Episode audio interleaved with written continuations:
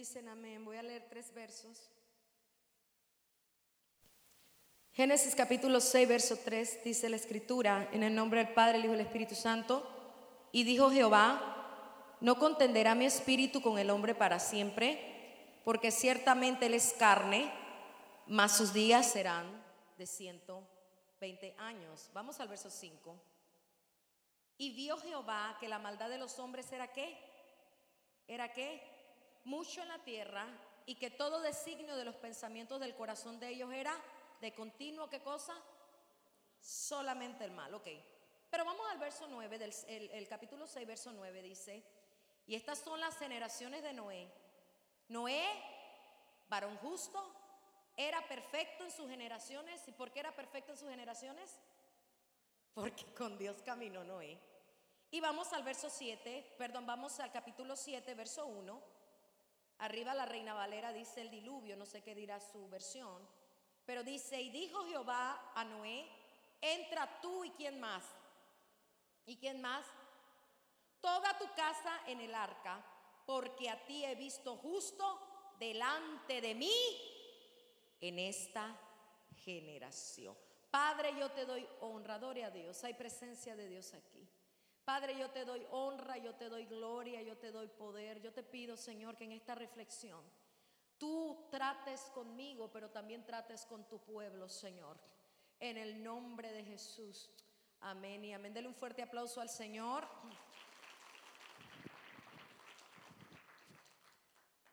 Ah, el arca representa un lugar de refugio contra el juicio de Dios a este mundo.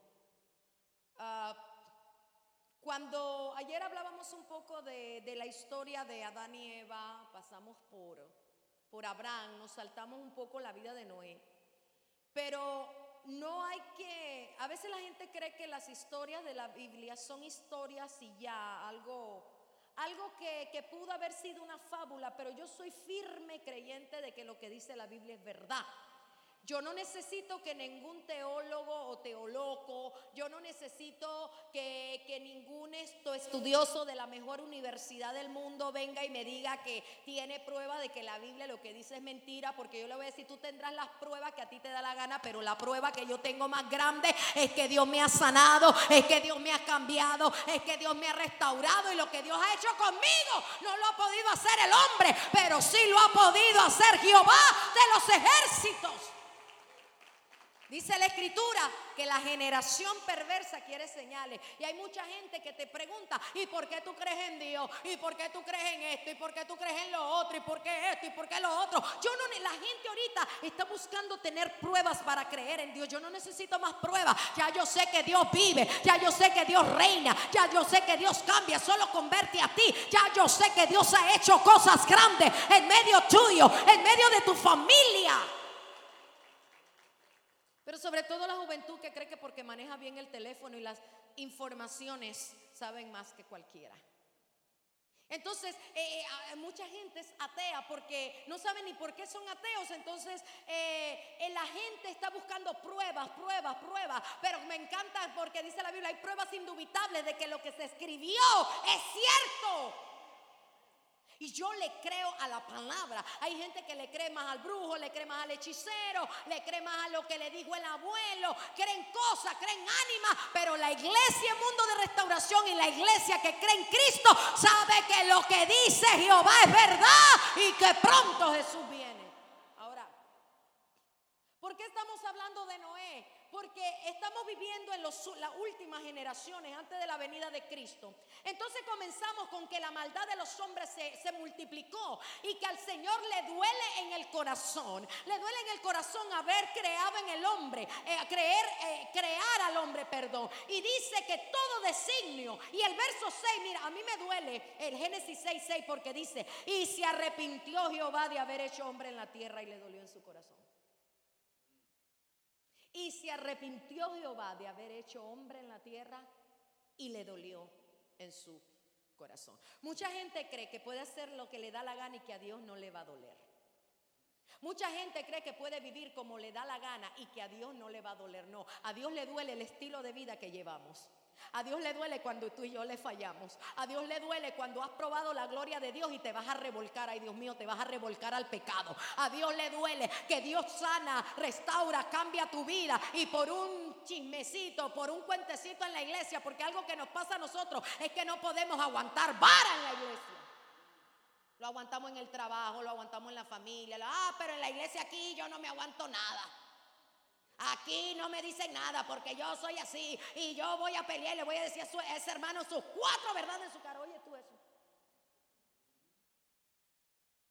Dice, dice Pablo, no pueden aguantar un poquito eh, las pruebas, no pueden aguantar porque tienen que ir a los juzgados a que, imagínate, a que un impío resuelva lo de un cristiano. La Biblia, mira, la Biblia es tan clara que hasta de eso habla el apóstol. Entonces, ¿qué pasa? Que el Señor, mira, qué, qué cosa tan triste. El Señor mira de que Él crea un hombre con tanto amor. Es como tú que tienes a tu hijo con tanto amor y, crece y hace lo que le da la gana y se mete en la droga y se mete aquí y se mete acá. Y tú cuando ese muchacho viene destrozado, esa muchacha viene destrozada, tú no lo echas de, tu casa, tú lo agarras, tú los, le, hablas, eh, tú, tú le das una, una, dos, tres, cuatro, cincuenta, setenta, las oportunidades que sea. ¿Por qué? Porque hay un sentimiento, hay un sentimiento que te une a ese, a ese muchacho, esa a esa muchacha no tienes que haberlo parido, pero hay un sentimiento que te une. Imagínate ese sentimiento que siente Dios cuando te ve pecar, cuando te ve que te apartas, cuando te ve que deja las cosas de Dios por las del mundo.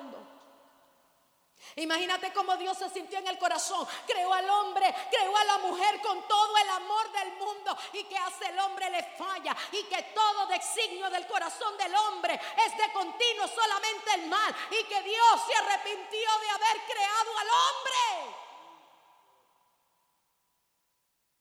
¿Y qué pasa después? Pero él estaba observando, aleluya. Él estaba observando.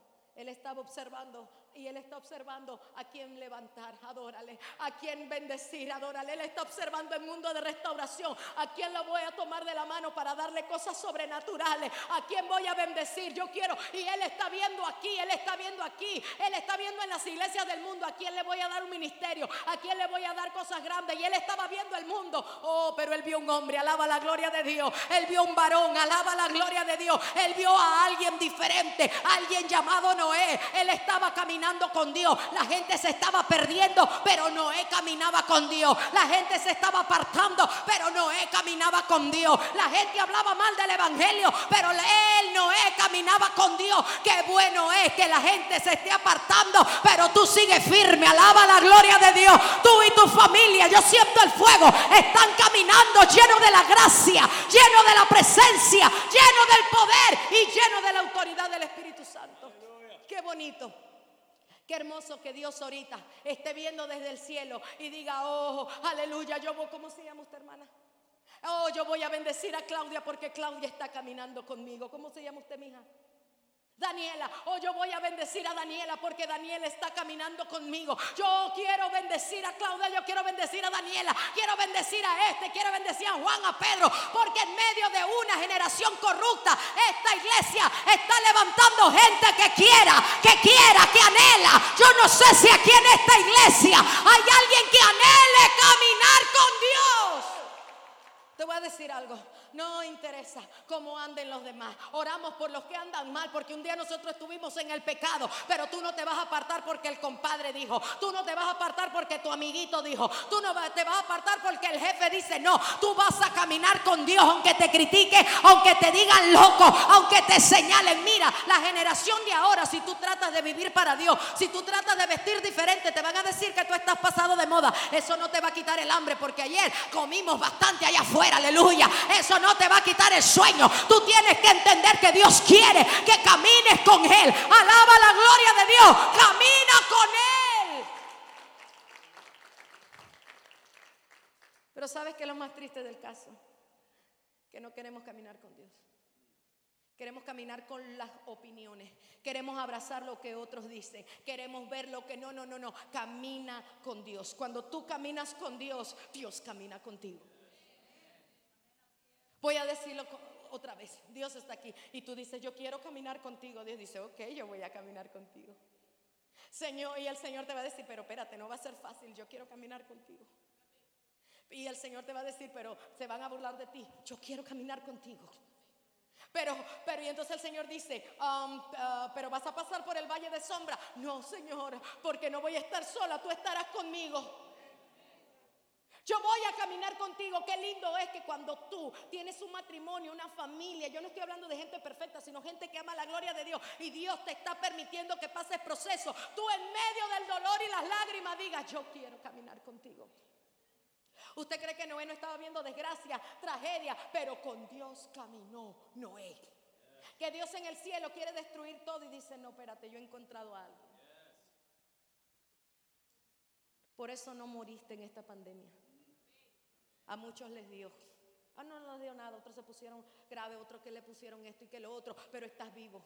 Estás aquí. Y tú dirás, que yo no sé por qué estoy vivo. Es porque Dios tiene algo para ti. No has entendido que caminar con Dios, cuando tú caminas con Dios, es la oportunidad para hacer cosas sobrenaturales, hacer cosas grandes en el reino de los cielos. Camina con Dios y verás lo que Dios va a hacer por ti.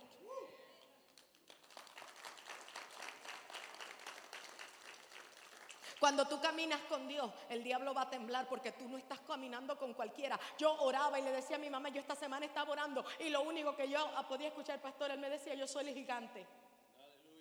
Yo soy el gigante. Yo le decía, Señor, yo soy el gigante. Es que esta prueba, no, yo soy el gigante. Pero esta prueba es muy dura. Yo soy el gigante, Clarisa. Yo soy el gigante. Y mientras lloraba, yo podía ver unos piecesotes, hermano, pero unos pies demasiado grandes. Y él me decía, cuando yo camino, el diablo tiene que temblar. Alaba la gloria de Dios. Porque yo soy el gigante. Lo que Dios te quiere decir que contigo no camina cualquiera. Camina el gigante. Camina el gigante. Camina el gigante.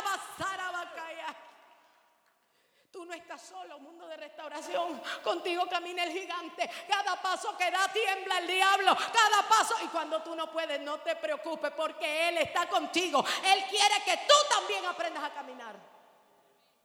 Cuando estás con la lengua afuera, Él te puede cargar un tiempo, pero un día te va a soltar y, te va a decir, no, no, tienes que caminar. Yo estoy contigo. Es como cuando un niño está aprendiendo a caminar, un chiquitito, tú lo ves que y se cae, se levanta, se cae, se levanta. Y tú le dices, vente para acá, papito, vente acá, para acá, mamita, y anda anda así. Ahora tú lo ves hasta las muchachas con tacones. Y es que Dios te lo va a hacer lo mismo. Él va a esperar a que tú camines y te va, yo creo que hasta te va a echar porra, vamos, tú puedes, tú puedes, di que todo lo puedo en Cristo que me fortalece. Es que ya no puedo más. Es que la prueba es muy grande. Me empujaron con violencia. Hay mucha gente que no se levanta porque fueron empujados con violencia. Fueron empujados por una traición, fueron empujados por un dolor, por una angustia. Pero el Señor te está diciendo, yo soy el gigante, levántate, camina, yo te puedo cargar, pero yo quiero que tú camines, yo quiero que tú aprendas a caminar. Y eso es lo que Dios te está diciendo. Por años te ha cargado, pero ahora es el momento, tienes 17 años, ahora es el momento de caminar, ahora es el momento de caminar, camina como nunca, cree como nunca, espera lo que nunca esperaste. Adórale un momento, la presencia de Dios está aquí. Camina creyendo que Dios te llamó. Si no hubiera sido por eso donde estuviera yo en este momento, yo he tenido que creer que Dios me llamó. Y mientras lloraba, porque hay muchas situaciones que estoy pasando, y el Señor me decía, yo soy el gigante. Yo no sé cuántas veces me lo dijo. Pero me decía, yo soy el gigante, yo soy el gigante y me tuve que tirar al piso y tuve como esa visión de, de esos piecesotes. Oh, aleluya, lo que Dios me decía. Tus pasos serán débiles, pero los míos siempre serán fuertes. Tus pasos serán débiles, pero recuerda que ya hay alguien que pasó por ese camino. Ya hay alguien que pasó por ese camino. Por eso yo te digo en esta mañana, mundo de restauración, deja que Dios te guíe. Con Dios caminó Noé. Pero hay otra cosa. El 7.1 dice, entra tú y toda tu casa. Pero en los dos versos, en el 6, 9, me parece, y en el 7, 1, dice que Noé era justo. Y yo le decía a mi esposo esta mañana, eso de ser justo está difícil, porque ¿cómo uno hace para ser justo? ¿Qué es justo? Oh, no, justo es vivir en justicia. Oh, espérate, pero justo es vivir de acuerdo a la palabra. Entonces Dios hace una aclaración. La única manera de entrar al arca es que tú aprendas a vivir en justicia. Entonces el cristiano de este siglo tiene que aprender que el Evangelio no es como tú crees, No puedes vivir el Evangelio como a ti te da la gana, porque el manual se llama la Biblia. No puedes caminar como te da la gana, porque el manual es la Biblia. La Biblia no se tiene que acomodar a usted, usted se tiene que acomodar a la palabra. Y si no le gusta, tranquilo, Dios tiene un cincel y Él te va a hacer que entres en ese molde y ese molde duele. Porque en ese molde Dios te va a quitar tus opiniones, tu manera de pensar, tu manera de ver las cosas. Cuando tú te metes con Dios, tú te das cuenta que mejor es aguantar,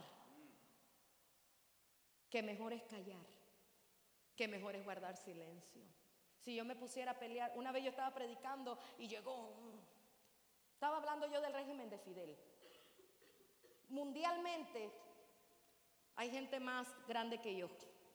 ¿En dónde ha resultado el comunismo? Para yo irme a vivir para allá. ¿Quién ¿Qué país socialista tiene libertad? Díganme si hay alguien que es socialista, porque si es socialista, este país no es para usted. Tiene que irse a un país donde de verdad, ah, no, el gobierno que tenemos socialista, pero todavía tenemos libertad. No se ha declarado, mientras este gobierno no se declare que es socialista, yo no creo que sea socialista. ¿Me está comprendiendo? Está como confundido. Para que un gobierno sea socialista tiene que haber una declaración. Somos comunistas. Mientras no lo digan, no lo creo y me y digo que no, que aquí hay libertad. Pero hay países como Cuba, mira cómo está Rusia, muchos países comunistas en los 80, los que son viejitos igual que yo, en los 80 hubo una moda de socialismo. El país de Nicaragua en la cumbre, yo creo de las Américas, no fue invitado. Varios países no fueron invitados porque son socialistas. Eh, eh, eh, Venezuela es comunista. Entonces, ¿qué pasa? Que allí no hay libertad. Entonces yo estaba predicando que bendito Dios que todavía en Estados Unidos hay libertad y se me acerca una persona. Usted que está hablando mal del del régimen y que no sé qué. Y, me estaba, yo estaba en los CD y estaba, usted no tiene que hablar mal del régimen aquí, allá. Y yo le dije, Señor, esto es sencillo váyase a su país. Porque allá es socialista, vaya, ¿y por qué está acá? Y se quedó y se fue. Después yo estaba en el carro y dije, ¿para qué yo ando hablando? Eso fue hace muchos años. ¿Para qué ando opinando? Eso, la, política es una guerra que nunca. Mira, tú quieres salir de pelea, política, religión. Nadie se pone de acuerdo, unos son demócratas, otros, otros son republicanos, yo soy de Cristo, punto. Dios me ha sostenido con los republicanos y me va a seguir sosteniendo con los demócratas aunque la gasolina esté ahogando, ¿no? Pero Dios nos va a seguir sosteniendo. Tú quieres que alguien se pelee, pelea de religión. No, es que yo siento que eh, eh, eh, la danza no es un ministerio, pero es un don. Porque hay dones, dice la escritura. Y ver a tu hijo aquí danzando, eso es una victoria. Y papá, tráigalo. ¿Qué le cuesta? Se la pasa horas viendo el Netflix. ¿Qué le cuesta estar aquí? Es una bendición que estén aquí. Aleluya. Párate firme en la roca, párate firme. Dice la Biblia que con Dios caminó Noé y que él entró porque era varón justo, era perfecto con sus generaciones, pero dice que entró al arca porque era varón justo. Y Dios le dijo, entra tú y toda tu casa. El Señor me administraba, anoche, con esto voy terminando, no sé si puede venir el hermano del piano. El Señor me ministraba lo que es, toques esa canción que interpretaron de adoración. Esa canción está tremenda, me encanta. El pastor, cuando Dios lo llama a uno, es como un arca. Y el Señor me revelaba ayer lo que es de verdad un arca. El Señor le dice a Noé, pastor, hazte un arca. Y él cuando había él construido un barco. ¿Me está comprendiendo? El Señor le dice, yo, yo necesito que tú hagas un arca así, así, así. Yo creo que Noé se quedó. Porque a las personas rectas Dios les da proyectos grandes. No, no lo voy a decir otra vez. No, no, no. Porque a las personas rectas Dios les da proyectos grandes. No, acá como que están pensando en los tacos de anoche. Porque a las personas rectas Dios les da proyectos grandes.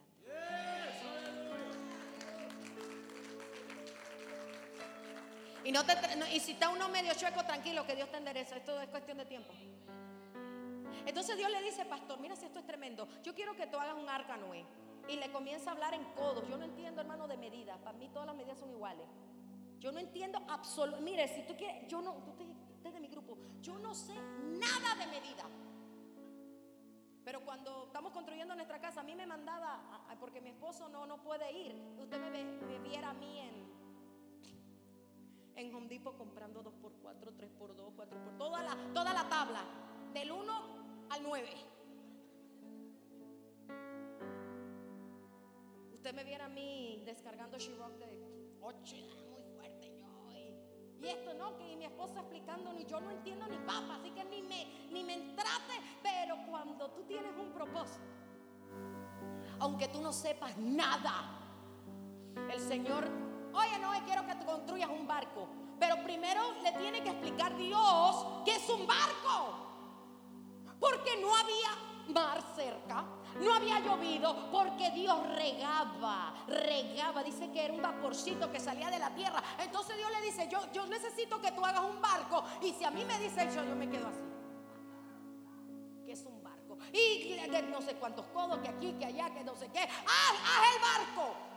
Así que Dios le da el plano. Y este, tú puedes imaginar, ay Dios mío, este hombre buscando madera. ¿Cuánta madera tuvo que buscar, pastor? El que tenga oído para oír, oiga. Me pregunto, ¿lo hizo solo? ¿Alguien le ayudó? ¿No se ha puesto a analizar quién ayudó? Usted que sabe más Biblia que yo, pastor, usted es estudioso. ¿Alguien la Biblia dice que alguien lo ayudó a hacer el barco.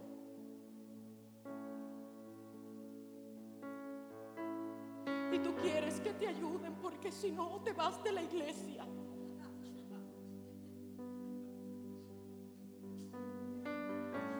Ese barco era más grande que este edificio. Y el Señor le dice, yo quiero que tú no es Yo quiero que tú seas el que hagas ese barco. Yo no sé cuánto, muchos dicen que 120 años, yo he tratado de buscar también, eh, pero bueno. Lo que te toque construirlo, hazlo. Yo no sé de dónde él consiguió tanta madera. Primero, se lee bonita la historia, ¿verdad? Ok, vamos a hablar del proceso de hacer el barco. Los constructores, el hermano que es constructor. Qué fácil es trabajar cuando todo el material está ahí, ¿verdad? Es, cuando todo el material lo tienes. Yo digo que es más fácil porque no tienes que ir tú o no. Porque una cosa es por el tiempo, el tiempo. Es como cuando yo voy a cocinar. Para mí es más fácil que todo esté listo para yo nada más meterle el sabor. Pero Dios no le dijo que le iba a tener la madera cortada. A Dios le gusta la gente trabajadora. Los flojos no van con Dios. La Biblia dice que el que no trabaja no coma. Entonces él tiene que cortar la madera y traerla. Y tiene otra vez que ir a cortar la madera. Y, y el Señor, oh my God. Yo creo que cuando no he entendido cuánto tiempo me va a tomar. Y hay mucha gente que está desesperada porque Dios les dio hace cinco años una palabra y Dios no lo, Dios no, no lo ha hecho. Espérate, Dios, tú, tú, estás construyendo un arca, pero eso no significa que va a ser rápido, va a ser un proceso largo, va a ser un proceso doloroso. Él tenía que sentir el calor. Yo creo que él no dormía porque dice, hoy no tengo madera, ¿quién me va a ayudar? Eh, fueron años yendo, fueron años eh, eh, viniendo, yo creo que adelgazó, yo, yo creo que donde sacó tanto tornillo, tanta... No habían esas rich, ¿cómo se dice Richie? Esa máquina, no había nada de eso, todo era a mano. ¿Me estás comprendiendo? Y un día que tenemos que hacer frijoles formamos un lío. A mí Dios me está hablando. Tenemos que seguir trabajando. A veces va a tener, al principio va a ser solo va a doler porque la gente se va a burlar de ti. Ay, eso. Y tú que, estás haciendo un barco y que es un barco. Este está loco, este no está loco. Este no está loco. Dije un barco y eso qué es. Y él comienza a decirle, es, es una cosa. Si yo no supiera lo que es un barco, es una cosa así que me dijo Dios. Y comienza la gente que Dios habló con él. Míralo. Pero él, él yo creo que estuvo con bueno, pero Dios. Y Dios dice, yo quiero que hagas un arca. Y comenzó él a hacer la, la fundación de ese barco. Comenzó a él. ¿Cuántos años pasó un año? Pasó dos años. Pasó tres años. Yo creo que en tres años no había avance, hermano. Tres años. Cuatro. Ya se estaba viendo medio que medio una formita en una, en una esquina. Y luego tenía que ser fuerte. Yo no sé si me está comprendiendo. Ahora, calafatear todo eso para que no entre el agua. Él solo. Mira, hermano, lo que yo te quiero decir, va a haber momentos que vas a trabajar solo. Va a haber momentos donde nadie te va a ayudar. Va a haber momentos donde el trabajo va a ser fuerte, pero ¿sabes lo que nos va a mantener firme mundo de restauración? Que Dios nos mandó a hacer un barco. Yo quiero que levantes tu mano.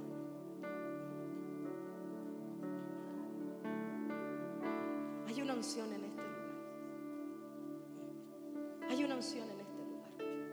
¿Cuánto tiempo pasó? Pasaron 10 años. Pasaron 15 pasaron 20. Muchos dicen que pasaron 120 años. ¿Cuánto tiempo nos está tomando hacer ese ministerio, pastor? Usted dijo algo que no ha llegado en 17 años a donde usted ha querido llegar, pero el Señor ponía eso en mi corazón. Usted está haciendo un arca.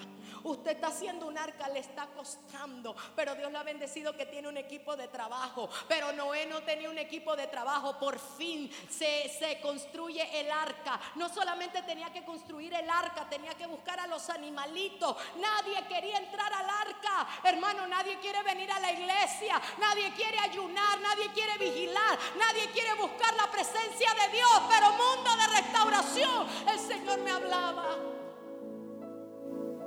Me decía,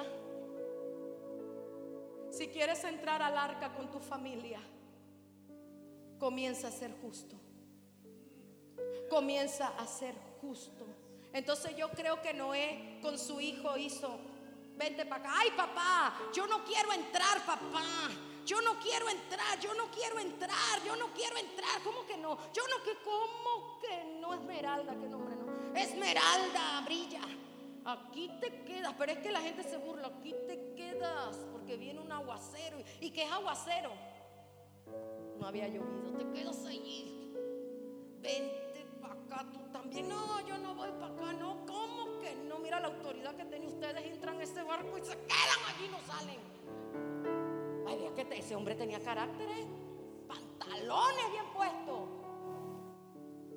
Y la esposa, yo creo que el lío no eran los hijos, la esposa, que somos preguntonas. Vete para acá. ¿Y por qué? ¿Y tú estás seguro? Tú estás loco.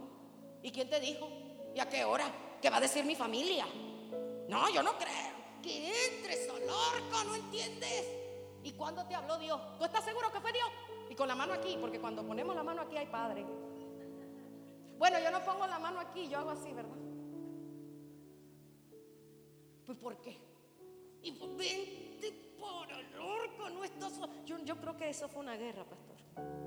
Qué desesperación, el tiempo se acababa. Y él decía, el tiempo se está acabando y yo tengo que entrar a mi familia al arca y no quieren.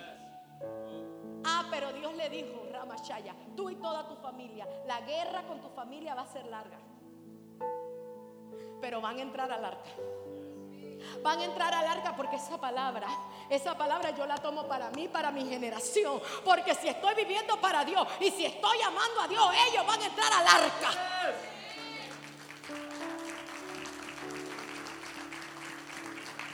Y por fin, yo creo que Noé le cambió el tono. Mi amor, vamos. Entra al arca. Por, por una vez en tu vida, cree en mí, oye.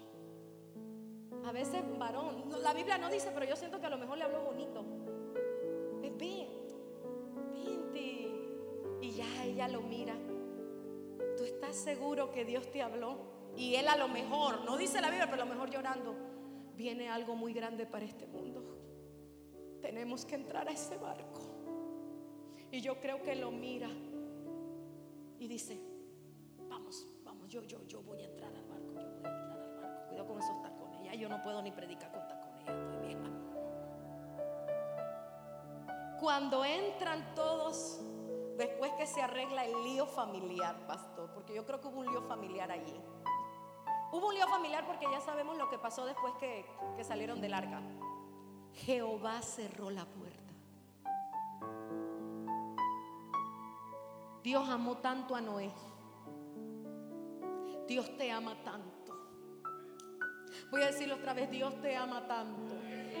Voy a decirlo otra vez, Dios te ama tanto. Eso que ese proceso que estás pasando con tu familia, ese proceso que estás pasando con tus hijos, ese proceso que estás pasando en el matrimonio, es que el diablo no quiere que tú entres al arca porque el diablo sabe perfectamente que cuando ustedes entren al arca habrá una protección que él no va a poder violar jamás porque Jehová está al frente, Jehová está al frente, alaba la gloria, yo siento la presencia, Jehová está al frente, él se el arca. Póngase de pie. Muchas gracias.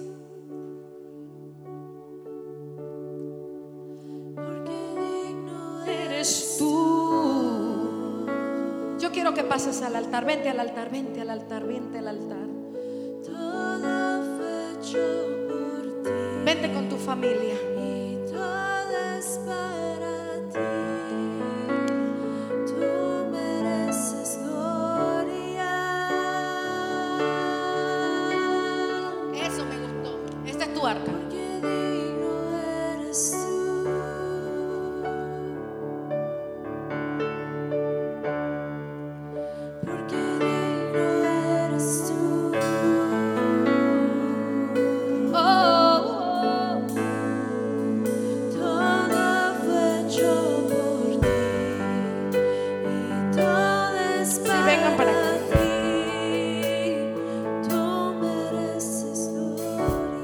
acercarse a más, les prometo que me bañé. Eso. Ahí está. Al final del día quiero decirte algo. Tú podrás lograr mucho. Pero si tu familia no entra al arca, ¿qué has logrado? ¿Me estás comprendiendo? Ellos están chiquitos, ellos no entienden, pero tú estás cumpliendo, tú lo estás trayendo al arca. Porque el arca de ahora es la casa de Dios. El arca de ahora es la iglesia de Dios. Y yo quiero, el pastor me va a ayudar, amén. El pastor me va a ayudar porque estos 17 años, él dijo, no hemos llegado, tal querido estar, pero están donde Dios quiere que usted esté. ¿Por qué? Porque están construyendo sueños, están restaurando familia, se está levantando juventud, se está restaurando liderazgo, están viniendo almas nuevas, están levantando, están preocupados por los viejitos, están preocupados por los niños. Mientras usted esté trabajando, mientras usted esté peleando la buena batalla de la fe tranquilo, Jehová va a cuidar a los tuyos, Jehová va a cuidar a tu familia.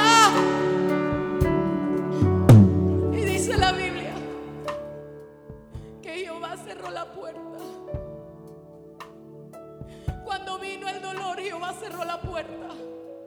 Cuando vino la tragedia, Jehová cerró la puerta, alaba lo que Él vive. Cuando vino todo lo que vino en el mundo, Jehová cerró la puerta. Ningún miembro de la familia de Noé, ninguno ni sus hijos, ninguno dentro del arca. Aleluya, ¿por qué? Porque cuando vino la crisis, Jehová estaba al frente, alaba lo que Él vive. Yo quiero que usted adore a Dios allí donde está, cierre sus ojos. Hay una unción que va a caer esta mañana. Y con esto de unos minutos vamos a terminar. Comienza a adorar a Dios allí con tu familia. Tómale de la mano a tu familia. Aleluya. El pastor me va a ayudar a orar por las familias de mundo de restauración. Aleluya.